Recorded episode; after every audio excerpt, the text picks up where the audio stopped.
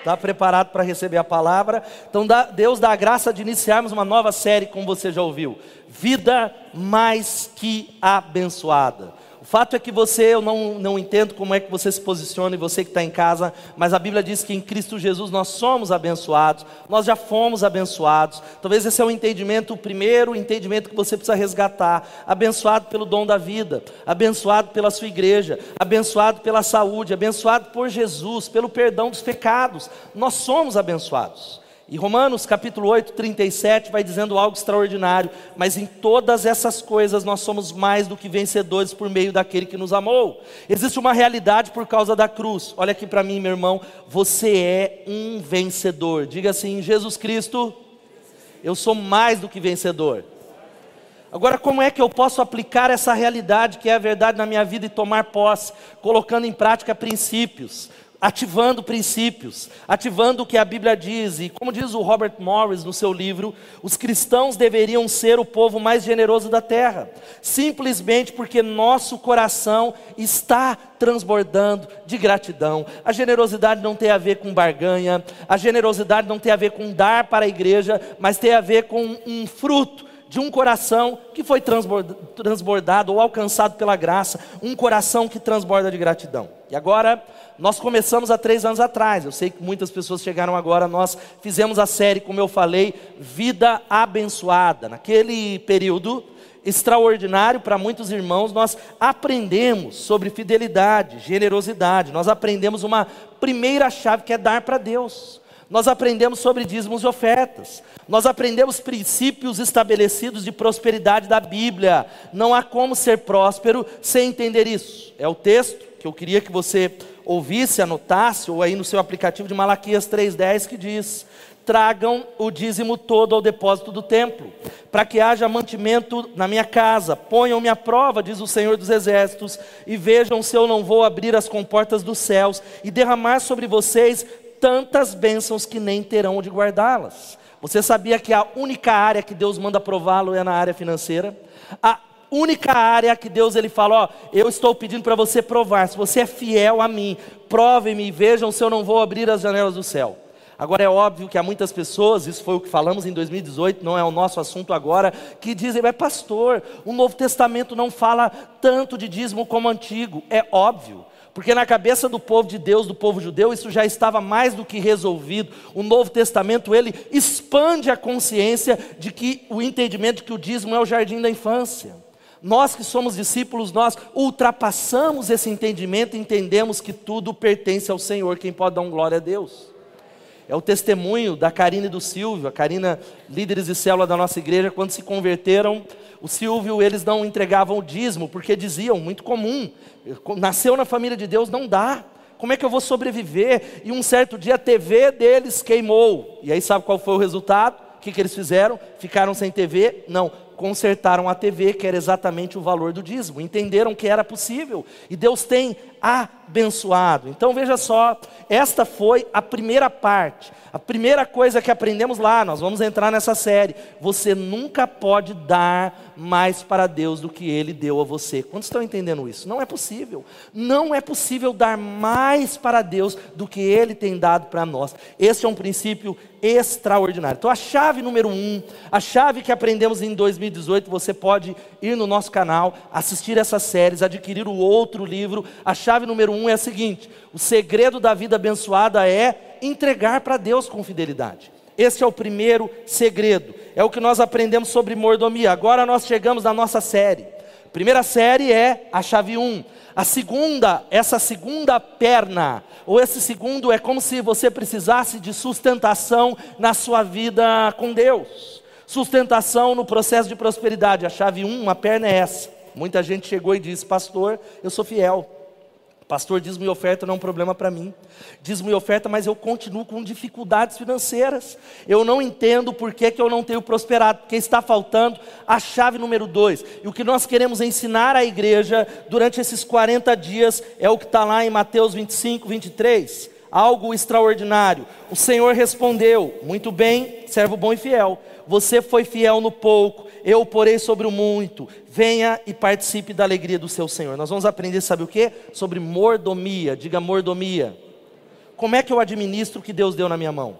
Como é que eu administro não só dinheiro, mas o meu casamento, a minha liderança? Como é que eu administro a minha saúde? Como é que eu administro os meus filhos? A mordomia, porque tudo pertence ao Senhor. É o que está lá em Lucas capítulo 16, versículo 10, que eu queria que você lesse comigo. Vamos ler todos juntos?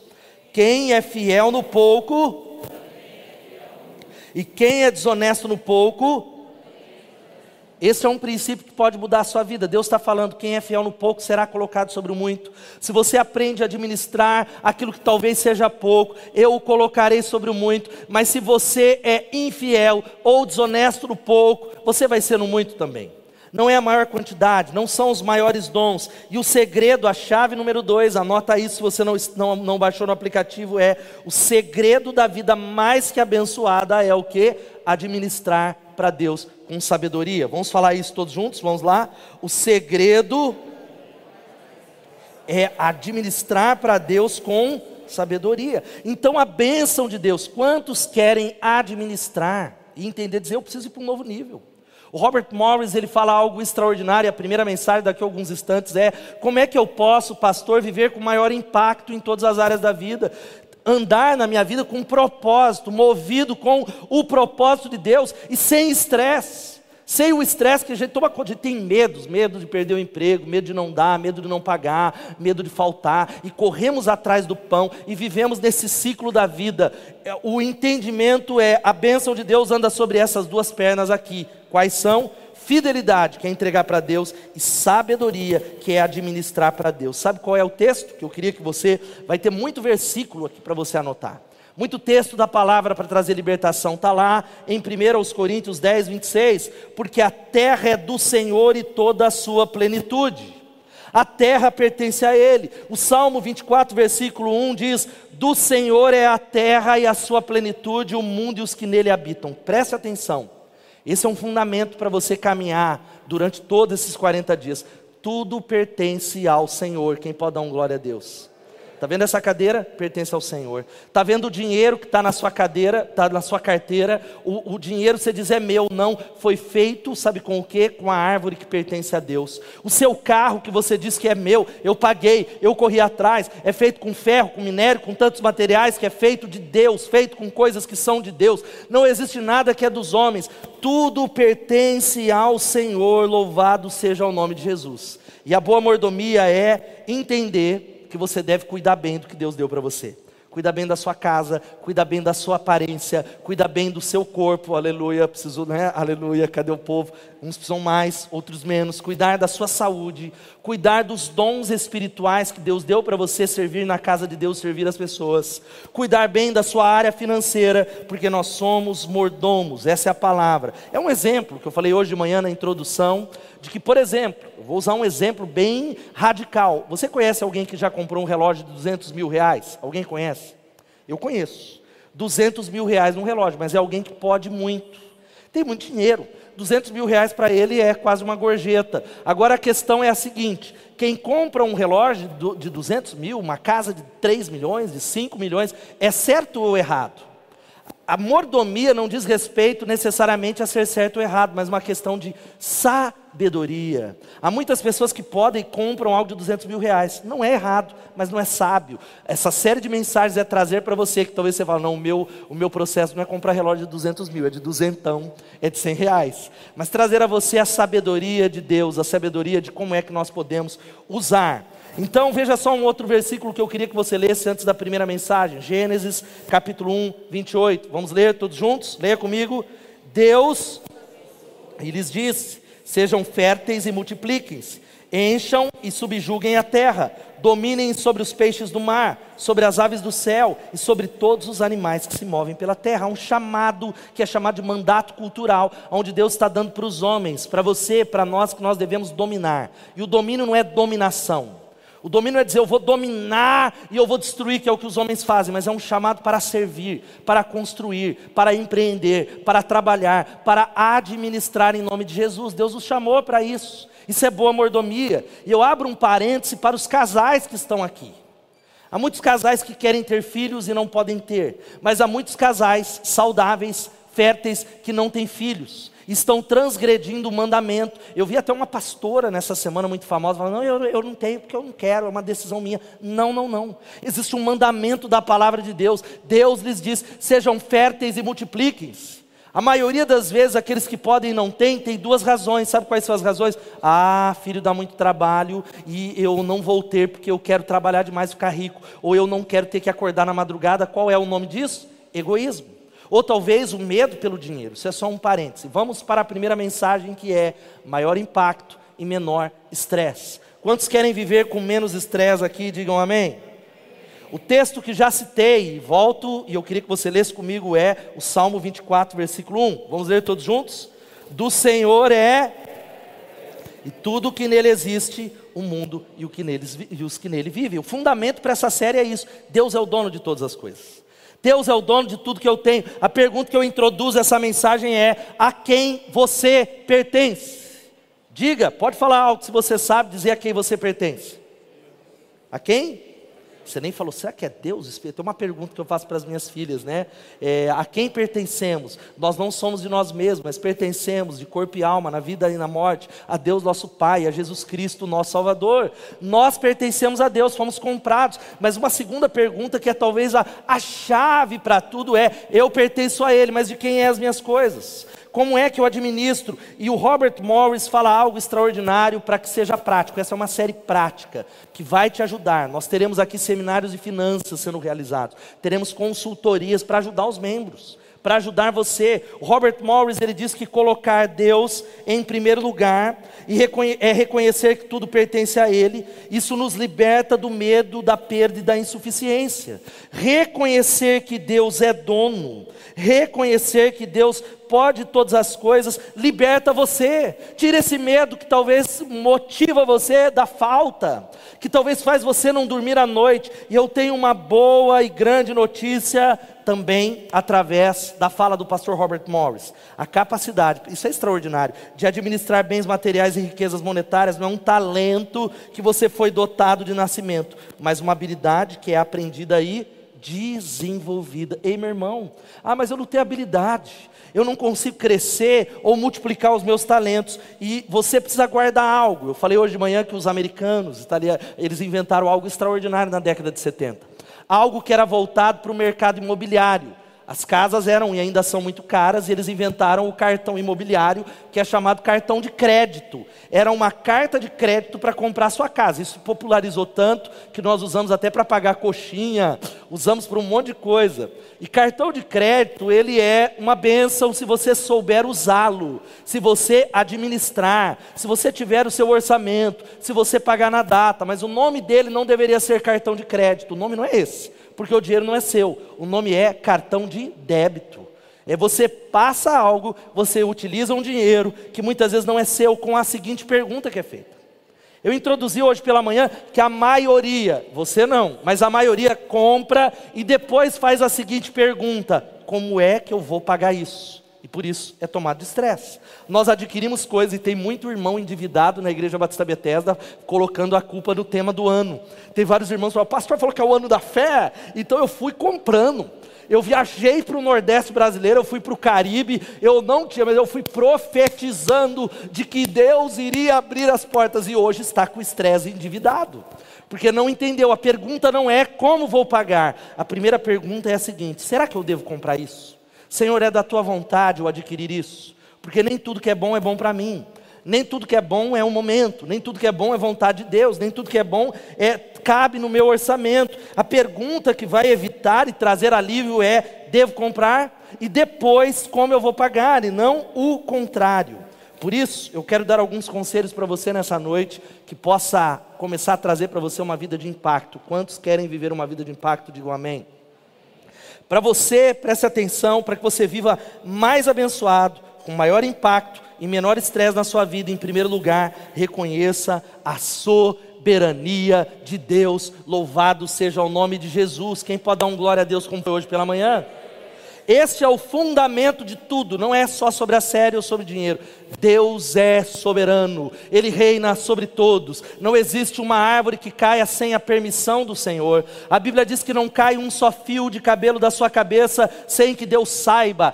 Todas as coisas passam pela permissão de Deus mesmo aquelas que nós dizemos eu não entendo, é consequência do meu pecado, existe um Deus que não é pego de susto, Existe um Deus que é soberano, existe um Deus que está transformando o mal em bem, um Deus onde a palavra diz que todas as coisas cooperam para o bem daqueles que amam a Deus. É o que está lá no Salmo capítulo 22, versículo 28. Pois do Senhor é o reino, Ele governa as nações. Quem pode dar um glória a Deus? Ele governa as nações, irmãos. Há muitas coisas que não entendemos, existem iníquos, mas na hora que Deus diz basta, os impérios são derrubados. Quem lembra da União Soviética? Quem lembra dos maiores impérios mundiais em toda a história, que parecia o muro de Berlim? Basta uma palavra de Deus, porque as nações estão nas mãos dele. O Salmo 135, 5 diz: Na verdade, eu sei que o Senhor é grande, que o nosso soberano é maior do que todos os deuses. Louvado seja o nome de Jesus. Isso vai te ajudar no sofrimento, meu irmão. Isso vai te ajudar na hora da prova que talvez você está passando. A hora que você tem passado por dificuldades, você diz: deve ser o diabo, Deus não me ama. Fundamente ame a soberania de Deus que controla, que está cuidando de você. E um texto, dentro desse primeiro princípio, que deveria ser memorizado, vivido por todo crente, deveria ser é, colocado no outdoor de todos os lugares, é Mateus 6,33, que diz o seguinte: Busquem, pois, em primeiro lugar o reino de Deus e a sua justiça, e todas as demais coisas vos serão acrescentados. Amém? Aplauda Ele por essa palavra. Deus está falando, meu irmão. Existem princípios quando nós buscamos em primeiro, primeiro lugar o reino e a sua justiça, envolvidos com a obra dele, trabalhando sim, mas lá envolvidos, sinalizando o reino, ele diz: tudo isso que vocês correm atrás vai ser acrescentado. Eu estou cuidando de vocês. Vocês não vão precisar se preocupar, mas o que, que a gente faz? A gente inverte. A gente corre atrás dessas outras coisas e coloca Deus em segundo lugar. Agora, existe um princípio tão, tão simples, que eu, é para minha família, para mim, para nós. Você precisa viver com o que Deus te deu. Ou seja, isto é, você não pode gastar mais do que ganha, você não pode gastar mais do que possui, aleluia, o Espírito Santo, a profecia sendo revelada aqui. Repita comigo essa palavra, eu podia terminar a mensagem e dizer assim: eu não posso gastar mais do que eu ganho. Simples, acabou, resolveria todo o estresse, é ou não é? Resolveria. Se você entendesse, eu não posso gastar mais do que eu ganho. E aquilo que eu ganho pode ser pouco, mas a grande questão é que prosperidade não tem a ver com o tamanho do ganho. Hoje pela manhã eu citei, talvez ele pode até estar assistindo, faz muitos anos que eu não vejo, um dos meus CEOs, quando eu estava no mundo corporativo, era um cara extraordinário, um grande líder, aprendi demais, mas ele não era crente. Ele ganhava na época um salário muito grande, era 2001, era um salário muito grande, e ele vivia, sabe, quebrado, endividado, sem plenitude, porque a questão é viver de acordo com aquilo que nós ganhamos. Entender a soberania de Deus é fundamental para desenvolver uma boa mordomia, cuidar de tudo, cuidar do corpo, cuidar da maneira que lidamos com o sexo, com cada área. É o que eu preguei ontem. Ontem no Impulse. Cadê a galera do Impulse aqui, do Evolution? Dá um glória a Deus. Esse U foi fraco, né, irmãos? Vamos dar um oi para animal, o povo que não veio. Cadê o pessoal do Impulse? E ontem eu falei sobre libertação do pecado, como ser livre. Como é que nós somos falando sobre sexo, sobre outras áreas que estamos escravos, cativeiro. E tem a ver com esse texto. O texto de 1 Coríntios, que vai aparecer na tela, versículos 19 e 20. Vamos ler juntos? Leia comigo.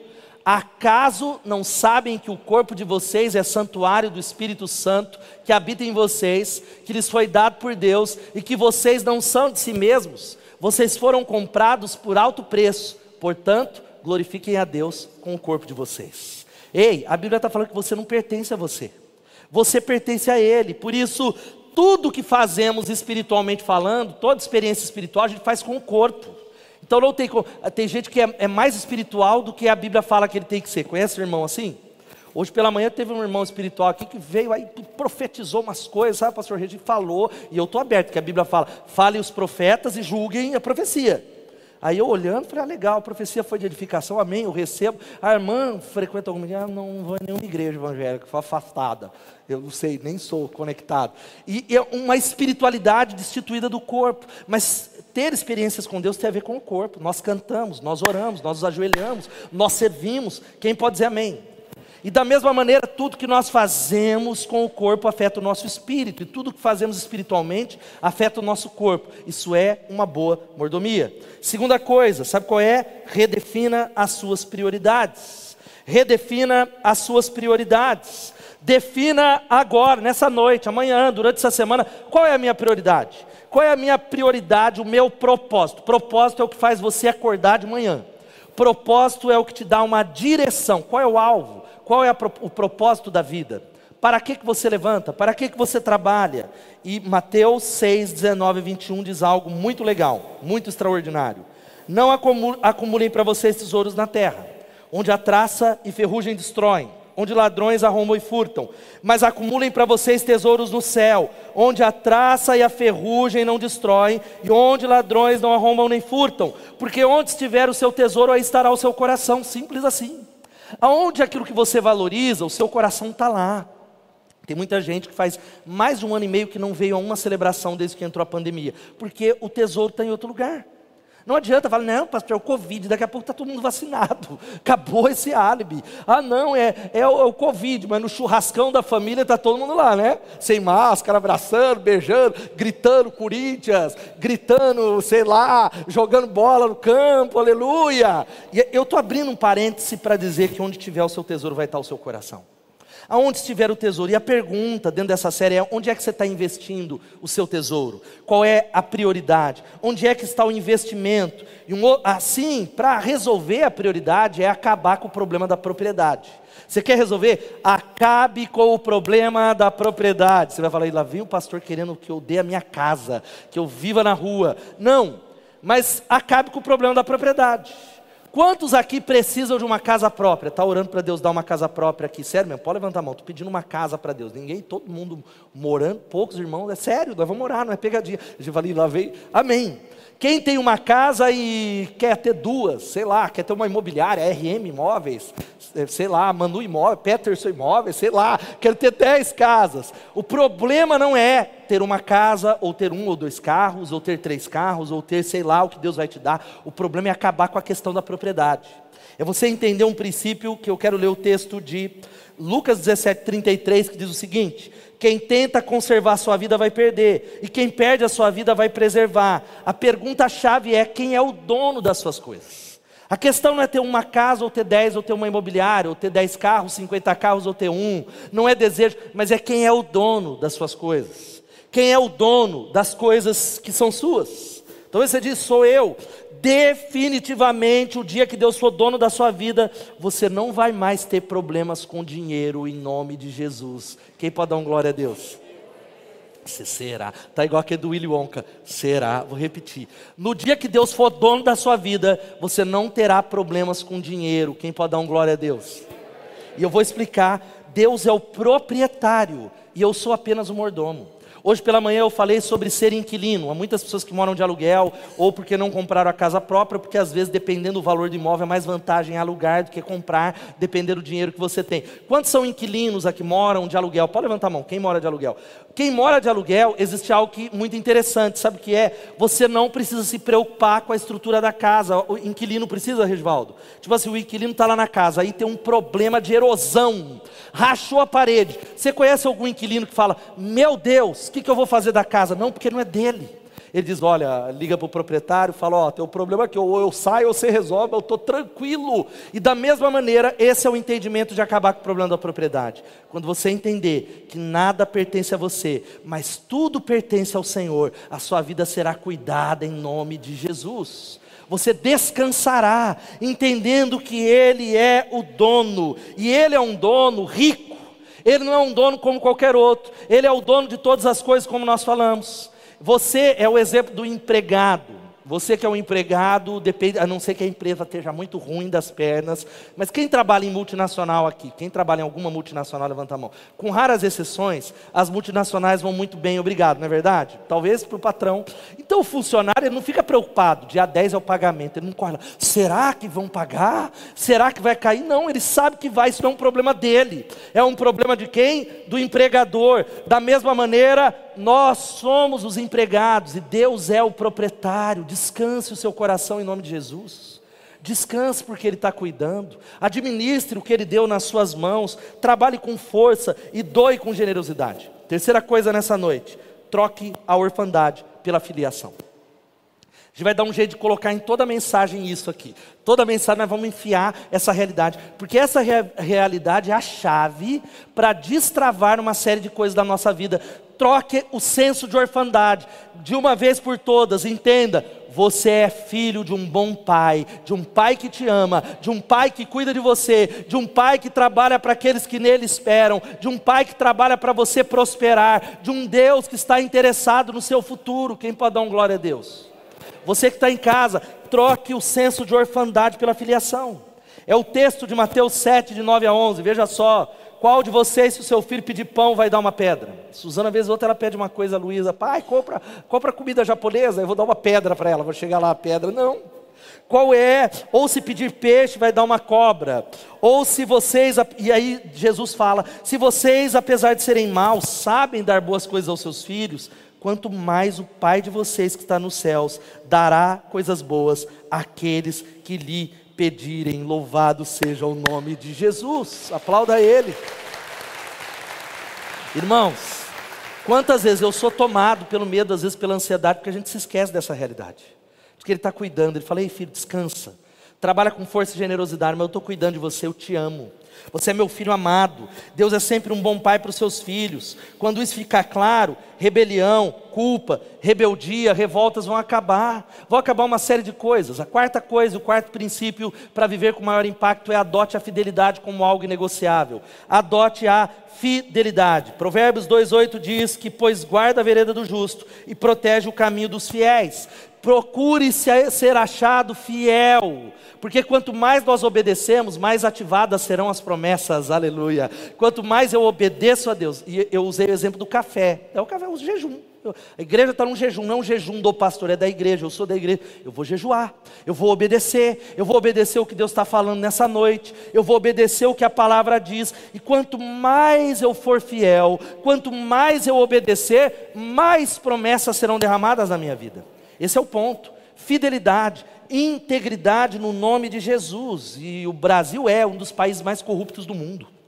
Isso ele não é o mais, mas também ele não está bem na, na foto. Está é, é, é tá lá ali entre os mais corruptos do mundo. Quantos aqui ficam afligidos com isso aqui? Levanta a mão, eu fico afligido com a corrupção. Agora, o problema da corrupção brasileira não é problema de político, não. Muita gente fala, ah, porque todo político é corrupto. Não, é um problema do coração humano.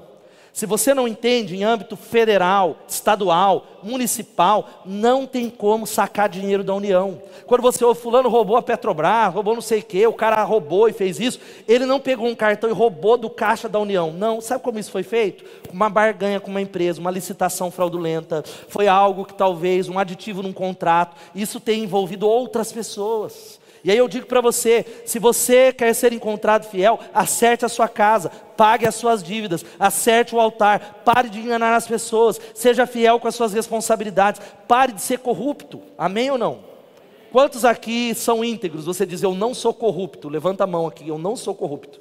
Tem bastante corrupto nessa noite, não vou orar. Vou repetir. Quem não é corrupto, levanta a mão. Diz, eu não sou corrupto. Aleluia, amém, glória a Deus, mas não é mais do que sua obrigação é mais do que a sua obrigação nessa nação. Seja fiel. A boa mordomia não é dar para a igreja. Boa mordomia não é, essa série não é dar para a igreja, irmãos. A boa mordomia é pegar o que Deus deu e administrar para Deus. É administrar o dinheiro, administrar tudo que nós estamos falando aqui. Como diz o David, o Henry David Thoreau, tudo bem construir um castelo no ar, mas não esqueça de colocar uma, uma base embaixo dele. A boa mordomia é entender algo. Existem princípios. Isso aqui é uma, um filósofo que colocou algo, é, ele Tem muita gente querendo construir castelo no ar, ganhar o um mundo, correr atrás, multiplicar, empreender, mas sem o fundamento. Diga fundamento. Fundamentos são os princípios que a palavra de Deus ministra. Fundamento é o que segura a sua casa, é o que segura o seu casamento. Eu abri um parênteses falando sobre casais na igreja. Infelizmente, os divórcios têm aumentado muito. Casais jovens, os casamentos estão muito curtos. E eu estou falando de juventude crescida na igreja. E eu não falo isso dizendo, ah, bem feito, mas são princípios que não são obedecidos. Eu olho para alguns jovens e a primeira coisa, eles casam, ao invés de se unirem em uma célula, servirem com paixão, eles abandonam a casa de Deus. Talvez venham no culto, venham à igreja, mas não procuram, não procuram ajuda. Sabe qual é o resultado? O casamento vai acabar, porque não dá para construir um castelo no ar sem colocar uma base embaixo dele colocar uma base embaixo dele. Veja só, quando a gente olha para isso, cuidado com o dinheiro, cuidado com mamon. Mamon é um demônio. Mamon é o nome de uma entidade financeira. Jesus ele nos alertou, o texto que vai aparecer aqui na tela, que está lá em Mateus, ou antes, o texto que está em Lucas 16, 13. Nenhum servo pode servir a dois senhores, porque odiará um e amará o outro, ou se dedicará a um e desprezará o outro. Vocês não podem servir a Deus e a Mamon. Vocês não podem servir a Deus e as riquezas. Vocês não podem servir a Deus e o dinheiro. Mamon é do hebraico um demônio, uma potestade que tem a ver com riqueza, dinheiro e cobiça. Ele representa o terceiro pecado capital, ganância, avareza e toda desgraça. Pode dar uma olhada, tem a ver com mamon. Problema de política, não é política, é dinheiro, avareza, ganância pelo poder. Mamon, ele está nos problemas de casamento, nas brigas de família. As pessoas matam, as nações guerreiam e se destroem por causa de mamon. E tem uma ilustração pelo francês Jacques Auguste Simon Collin, aí quem fala um pouco de francês, sei lá o nome, Jacques ou Jack, ele ilustrou e parece que ele teve uma revelação, porque não tem foto de demônio. Alguém já tirou foto de demônio? Misericórdia, né? Está amarrado. Eu tirei uma foto, pastor, tem mesmo outra na internet, aparece, já viu isso? Ah, o cara tirou a foto e ele viu um demônio que as, as, a fotografia tirou. Irmão, para de acreditar em crendice, Illuminati. Isso aí. Agora, o reino espiritual, ele é muito verdadeiro. O reino espiritual, se pudéssemos enxergar, ele, ele é verdadeiro. Existem seres espirituais aqui. Ele retratou essa realidade desse ser maligno. Sabe o que, que faz da sua vida? Leva você a viver na escassez, leva você a viver na perspectiva da falta, leva você a viver na perspectiva do medo. Eu não posso, eu não tenho, eu não vou dar, vai faltar, eu não vou crescer, eu não serei nada. Ou reter, reter, reter e reter. Mas Deus criou você para viver em generosidade em nome de Jesus. O quinto princípio, reabasteça o tanque da gratidão. Queria que você desse um glória a Deus nessa noite. Aleluia. Reabasteça o tanque da gratidão. Reabasteça. Antes de tudo, agradeça. Já agradeceu a Deus ao chegar na sua igreja? Já louvou a Deus pela sua igreja? Já louvou a Deus pelos seus líderes? Já louvou a Deus pelo ministério de louvor pela sua cela? Ou você só sabe reclamar? Já louvou a Deus pelo seu marido? Tem maridos piores, sabia? Já louvou a Deus pela sua esposa, aleluia. A gente brinca, eu e Elô, já ajoelhou e agradeceu pela minha vida, aleluia. Hoje, eu vi ela ajoelhada ali, estava agradecendo por mim na hora do louvor. Louvado seja Deus, é o que diz Hebreus 12, 28, está lá.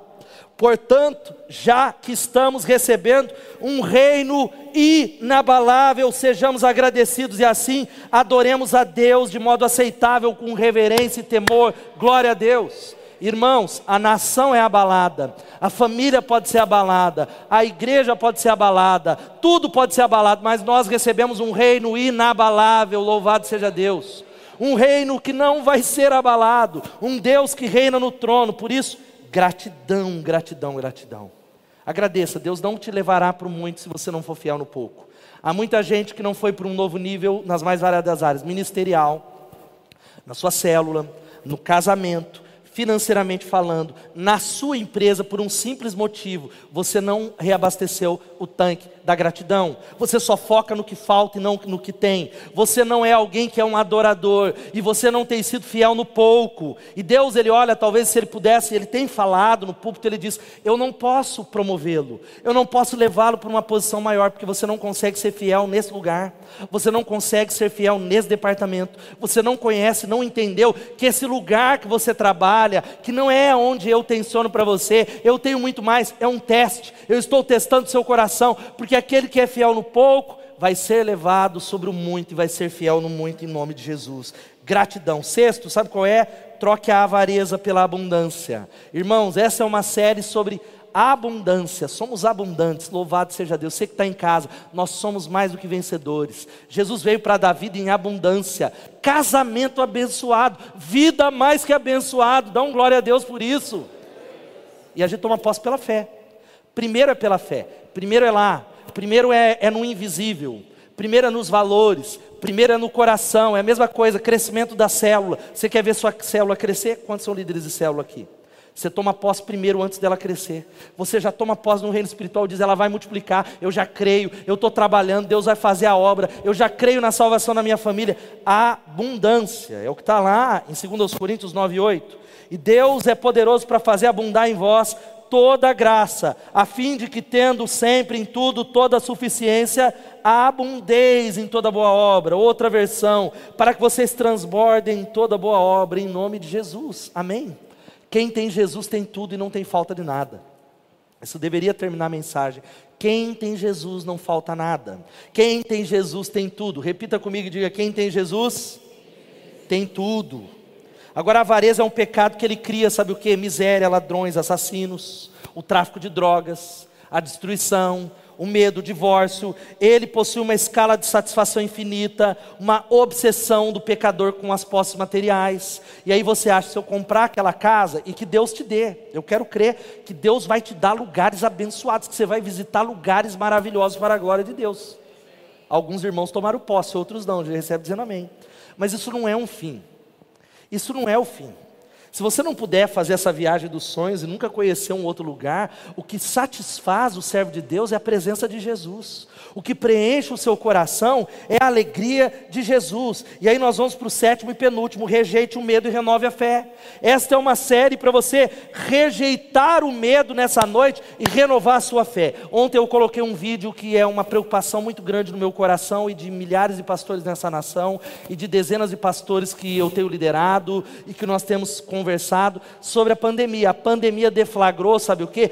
Acelerou, ele fez com que 10 anos fossem é, acelerados. O que aconteceria em termos de tecnologia, de mentalidade, trouxe para esse ano aqui, para 2021, já o mundo achatou. Mas isso também reflete sobre a igreja, é o novo normal. Muitas pessoas cresceram nesse tempo de pandemia, estão mais perto de Deus, mais cheias do Espírito Santo, se descobriram. Muita gente se chegou à igreja pelo campus online, pessoas em outras nações se convertendo. Quem pode dar um glória a Deus por isso? Sério mesmo, dá um glória a Deus por esse tempo pessoas se aproximaram, mas há também um outro grupo que desanimou. Há um grupo que nem no campus online está. Há um terceiro grupo que desanimou, que afastou. A pandemia não foi o Covid, deflagrou algo. Mas o grupo mais perigoso, você viu meu vídeo lá, não é nem o que afastou, é aquele que está tranquilo. Tem gente que eu falo, irmão, você não veio ao culto há um ano e meio. Não, mas eu estou bem com Jesus. Eu leio a Bíblia todos os dias, mas ele entrou num processo perigoso. E nós precisamos renovar a nossa fé. É o que está lá. 2 Timóteo 2,19. Entretanto, o firme fundamento de Deus permanece inabalável e selado com essa inscrição: O Senhor conhece quem lhe pertence e afaste-se do pecado todo aquele que confessa o nome do Senhor. Querido, a quem você pertence? Se você é dele, ele conhece você. Você não, adianta ficar com conversa para líder de célula, para pastor. Aí você não fala a verdade, você mente. Você fala, ah, eu menti. É ele, é ele conhece. É a Ele que você deve. A integridade, eu sempre falo isso para Elô, para as minhas filhas. A integridade é sempre no invisível. É o livro que nós usamos no Descubra do nosso curso. Quem é você quando ninguém está olhando? Porque o Senhor conhece os que são seus. Toda promoção, todo ministério começa no lugar secreto. Quem pode dizer amém? Toda empresa começa no lugar secreto.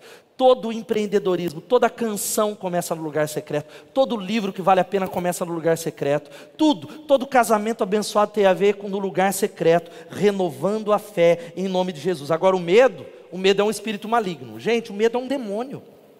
Quantos podem confessar, e eu já estou confessando, que muitas vezes é dominado, ou não vou dizer talvez dominado, mas o medo tenta invadir o seu coração e a sua vida. Levanta a mão. Só eu, ah, estamos juntos, irmãos. Eu sou pastor, eu creio. A minha mensagem é fé, aonde eu vou. Mas invariavelmente acontecem situações de um espírito de medo tentando tomar conta da minha vida. E aí eu tenho que ir para o meu lugar secreto falar: Deus, eu rejeito isso em nome de Jesus. Eu rejeito aquilo que os meus olhos veem. E a última coisa agora, o último princípio, sabe qual é? Esse é maravilhoso. E eu quero que você responda. Escolha sempre a alegria, louvado seja o nome de Jesus. A alegria do Senhor é a nossa força, é a alegria que move você, meu irmão. Agora tem gente que vem para o culto sempre assim. Você conhece os irmãos derrotados? Aí vem assim, ó. E reclama. Ele é triste. Ele parece que chupou limão. Tudo bem quando a gente passa por problemas. Tudo bem, às vezes a nossa posição no culto é só chorar. Às vezes existem estações da nossa vida em que só lágrimas vêm. Existem estações que nós estamos passando pelo deserto, mas não pode ser a vida toda, meu irmão, porque a alegria do Senhor é a nossa força. A Bíblia diz lá em Filipenses 4:4: "Alegrem-se sempre no Senhor". Novamente direi: "Alegrai-vos no Senhor em nome de Jesus". O Salmo 68, versículo 3: Alegrem-se os justos, exultem diante de Deus, regozijem-se com grande alegria. Dá um glória a Deus e aplauda o Senhor, meu irmão.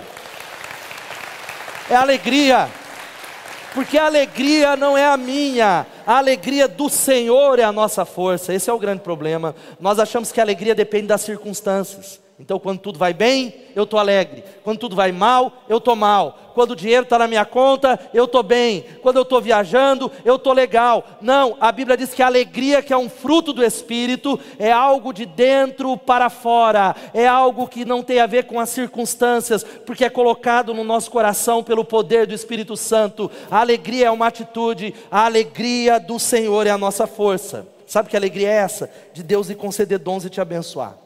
Agora eu fecho essa mensagem para você anotar uma chave conclusiva. O pastor Robert Morris ele diz algo aqui: ser mais generoso sem tornar-se também um administrador prudente de recursos, dinheiro ou outras coisas, é como tentar correr com o pé pregado no chão. Você viu que ele diz isso? Que tentar é, ser alguém que vai administrar, ou melhor, ser mais generoso, ou ser dizimista, sou dizimista, seja, amém? Seja, porque é a primeira chave. Mas sem administrar, sem colocar em ordem os 90%, sem saber quanto entra, quanto sai. Inclusive, eu não tinha falado de manhã, a gente vai pôr nos grupos. No aplicativo já tem aí uma planilha financeira para você baixar e colocar sua casa em ordem.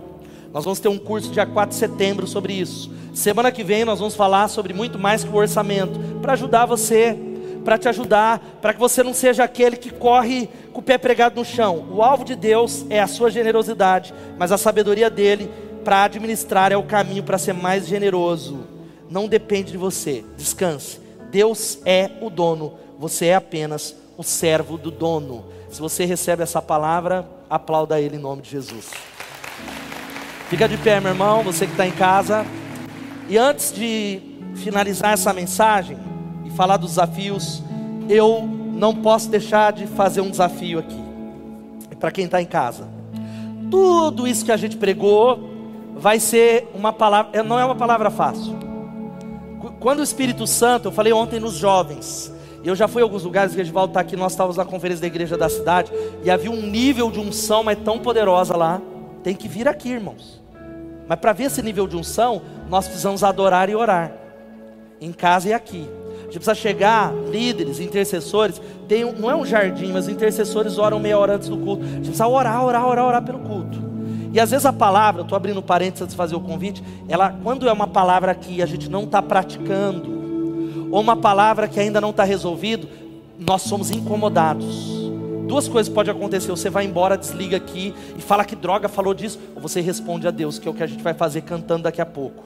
Mas tudo começa entregando a vida a Jesus. A primeira coisa que você precisa é receber Jesus. João 1,12, que está aqui no texto, diz o seguinte: João capítulo 1, versículo 12, diz a palavra de Deus: aos que o receberam, aos que creram em seu nome, deu-lhes o direito de se tornarem filhos de Deus. Ah, você não é filho de Deus porque veio à igreja, ou ah, mas eu sou filho de Deus porque eu nasci. Não, nós somos adotados na família de Deus. Quando nós fazemos o que? Recebemos Jesus como nosso Senhor e Salvador. Olhamos para a cruz e dizemos: Deus, eu aceito o teu sacrifício e eu, eu creio no teu nome. Quando isso acontece, Ele dá a nós um atestado de filiação de que somos filhos de Deus. Eu quero encorajar enquanto a igreja ora, se alguém nessa noite que está entregando a vida a Jesus, dizendo: Eu estou recebendo a Ele, eu creio Eu quero começar por isso. Estou recebendo Jesus. Levanta a sua mão onde você está, em nome de Jesus. Alguém? Levanta bem alto a sua mão. Deus te abençoe lá no fundo. Há mais alguém recebendo Jesus? Há mais alguém? Você que está em casa tem um QR Code, um link. Queremos encorajar você a preencher.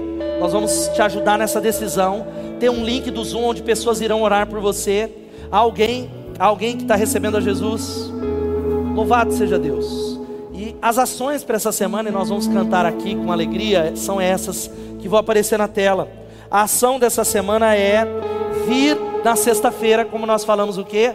Para orar, para clamar e começar a ler o livro mais que abençoado. Eu tenho convicção que vai mexer na sua vida. Você vai lendo no seu ritmo, vai lendo um pouquinho o primeiro capítulo. E baixe também o orçamento familiar que está aí no nosso aplicativo no nome de Jesus.